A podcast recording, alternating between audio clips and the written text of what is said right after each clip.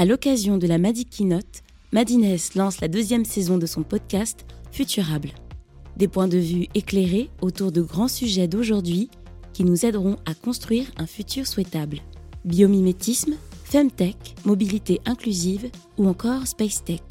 Ce podcast met en avant des utopies accessibles et donne la parole à des personnes engagées et passionnantes. Le plus important, c'est de se dire qu'on va dans l'espace en étant habitant de la Terre, amoureux de la Terre. Donc en voulant la respecter et euh, en se disant que c'est de là qu'on vient. Le voyage spatial peut-il être vert? Avec Vincent Faré-Dastier, CEO de Zefalto. Bonjour et bienvenue dans la saison 2 de Futurable, le podcast qui nous aide à construire un futur souhaitable. Pendant des siècles, l'humanité a projeté ses rêves dans les étoiles.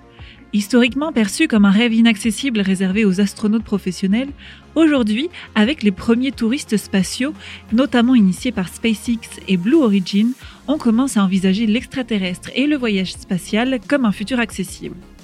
De là à envisager l'espace comme une future annexe de la Terre, pas si vite.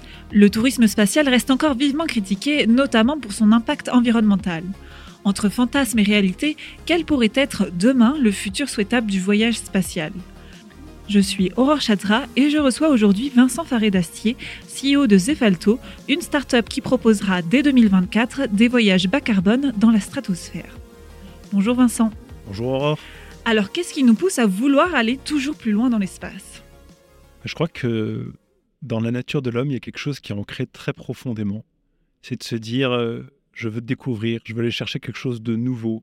Il y a quelque chose là-bas que je veux aller voir, je veux aller explorer.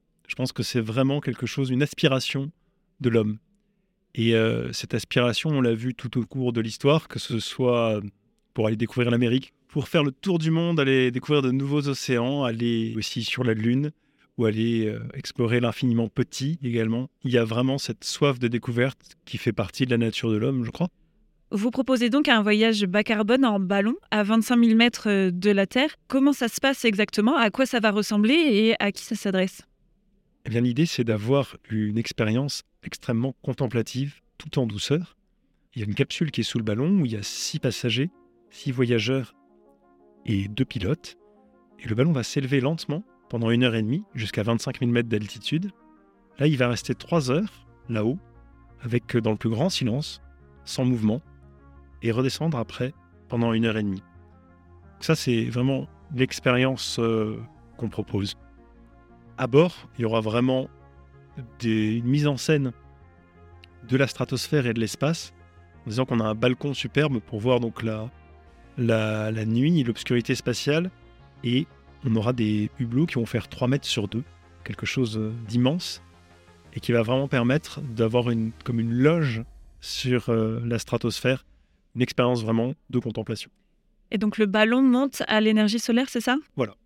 Et pour redescendre? En fait, il utilise aussi l'énergie solaire.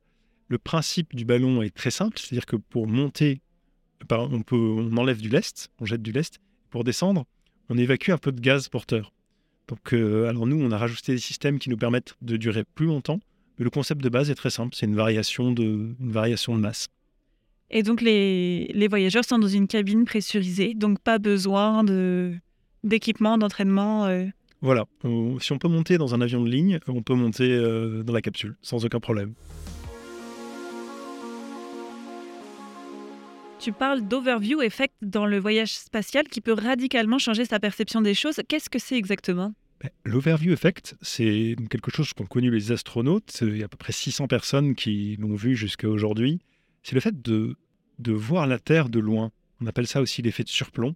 C'est de voir euh, cette planète bleue de voir sa courbure, de voir qu'on s'isole de cette planète, qu'on est loin, on voit, on voit son berceau finalement, là d'où on vient, son origine, de manière détachée, perdu dans le noir de l'espace, dans son halo bleuté.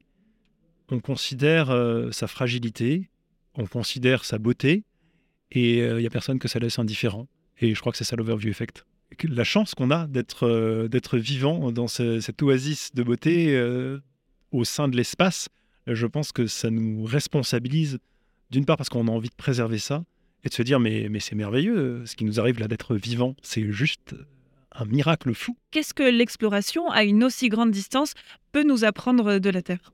Bah, Si Zefalto euh, emmène les voyageurs à cette altitude, c'est d'une part pour profiter de l'Overview Effect, mais aussi avec un moyen qui est extrêmement doux, extrêmement euh, respectueux de l'environnement. C'est un petit peu comme un voilier qui va sur l'eau. On est en harmonie avec les éléments. On utilise le soleil, on utilise le vent. Et ça permet de se déplacer de manière extrêmement calme, extrêmement apaisée, d'avoir cet aspect contemplatif sans subir les très fortes accélérations euh, auxquelles sont exposés euh, les astronautes.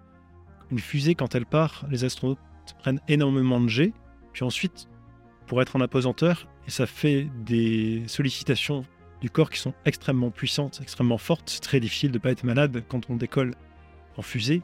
Là, l'idée en ballon, c'est d'être vraiment dans ce calme, dans cette douceur, dans ce rapport au temps euh, suspendu et euh, d'avoir euh, voilà cette, cette navigation dans le plus grand calme qui permet finalement d'avoir plus facilement accès à cette contemplation et d'être touché directement sans avoir sans subir de grosses sollicitations.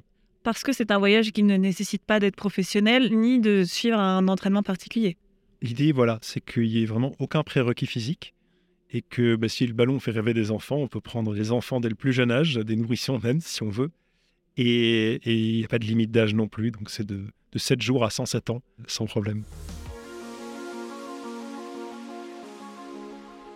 Du coup, avec, avec les débuts du, tourisme spatial, euh, est-ce qu'on peut imaginer que demain l'espace devienne euh, une annexe de la Terre, qu'on parte en week-end euh, Comment vous voyez le, futur du voyage spatial? Alors oui, euh, c'est sûr que l'espace environnant de la Terre, euh, je vais faire un parallèle avec euh, l'océan il y a quelques siècles. C'est quelque chose sur lequel on s'aventurait, quelque chose qui pouvait être considéré comme inquiétant, mais qui été aussi quelque chose, une aventure à laquelle on aspirait. Et je pense que, évidemment, avec les évolutions technologiques, ça va être quelque chose de plus en plus courant, de plus en plus accessible même si pour l'instant c'est quelque chose qui est réservé à des pionniers et, qui est limité. Et tout l'enjeu, ça va être ça, c'est de se dire oui, on, a, on va avoir la capacité d'aller dans l'espace, à quel prix? Comment on préserve la planète pour y aller? Parce que on a encore pas mal de temps à être sur la planète et on ne peut pas se projeter dans une vie directement dans l'espace. Et je pense que ça, oui, il va y avoir de plus en plus accès à l'espace. Et donc, la grande question, c'est la responsabilité qu'on a et comment on y va. Et nous, vraiment, c'est quelque chose qu'on veut apporter, c'est une réponse en disant, bah, oui, on veut y aller de la manière la plus responsable possible. Justement, le, souci euh, premier pointé euh, du tourisme spatial, c'est son impact environnemental. Vous, vous proposez une solution bas carbone avec des énergies euh, renouvelables. Pourra-t-on demain aller plus haut, plus loin, sortir de la stratosphère avec des solutions bas carbone? Bah, Je l'espère fermement. pour l'instant, on n'a pas la solution. Mais euh, nous, voilà, on est sur le. On fait une première marche, une première approche. Euh, quelle sera la suite? Quelles seront les évolutions technologiques? Je pense que l'homme a toujours trouvé des trésors technologiques pour s'adapter à la nature. Je pense qu'il s'il se rajoute en plus ce défi de s'adapter à la nature en la respectant un maximum, euh, c'est merveilleux. On a cette responsabilité-là et je, j'espère et je pense vraiment qu'on en est capable. Ce qu'il faut, c'est pas se précipiter sur la première solution qui permet de faire quelque chose, mais se, précipiter vers la première solution qui permet de le faire bien. Comment vous, vous voyez euh, l'avenir du, voyage spatial dans un futur euh, souhaitable? Je pense que le, le plus important, c'est de se dire qu'on va dans l'espace en étant habitant de la Terre, amoureux de la Terre. Donc en voulant la respecter et euh, en se disant que c'est de là qu'on vient. Et c'est cette perspective-là que je, pense qu'il est indispensable de respecter. Euh, peut-être qu'il y aura d'autres planètes sur lesquelles on pourra habiter dans je ne sais pas combien de décennies ou plus tard. C'est vrai. Mais euh, je pense qu'il faut jamais oublier son origine.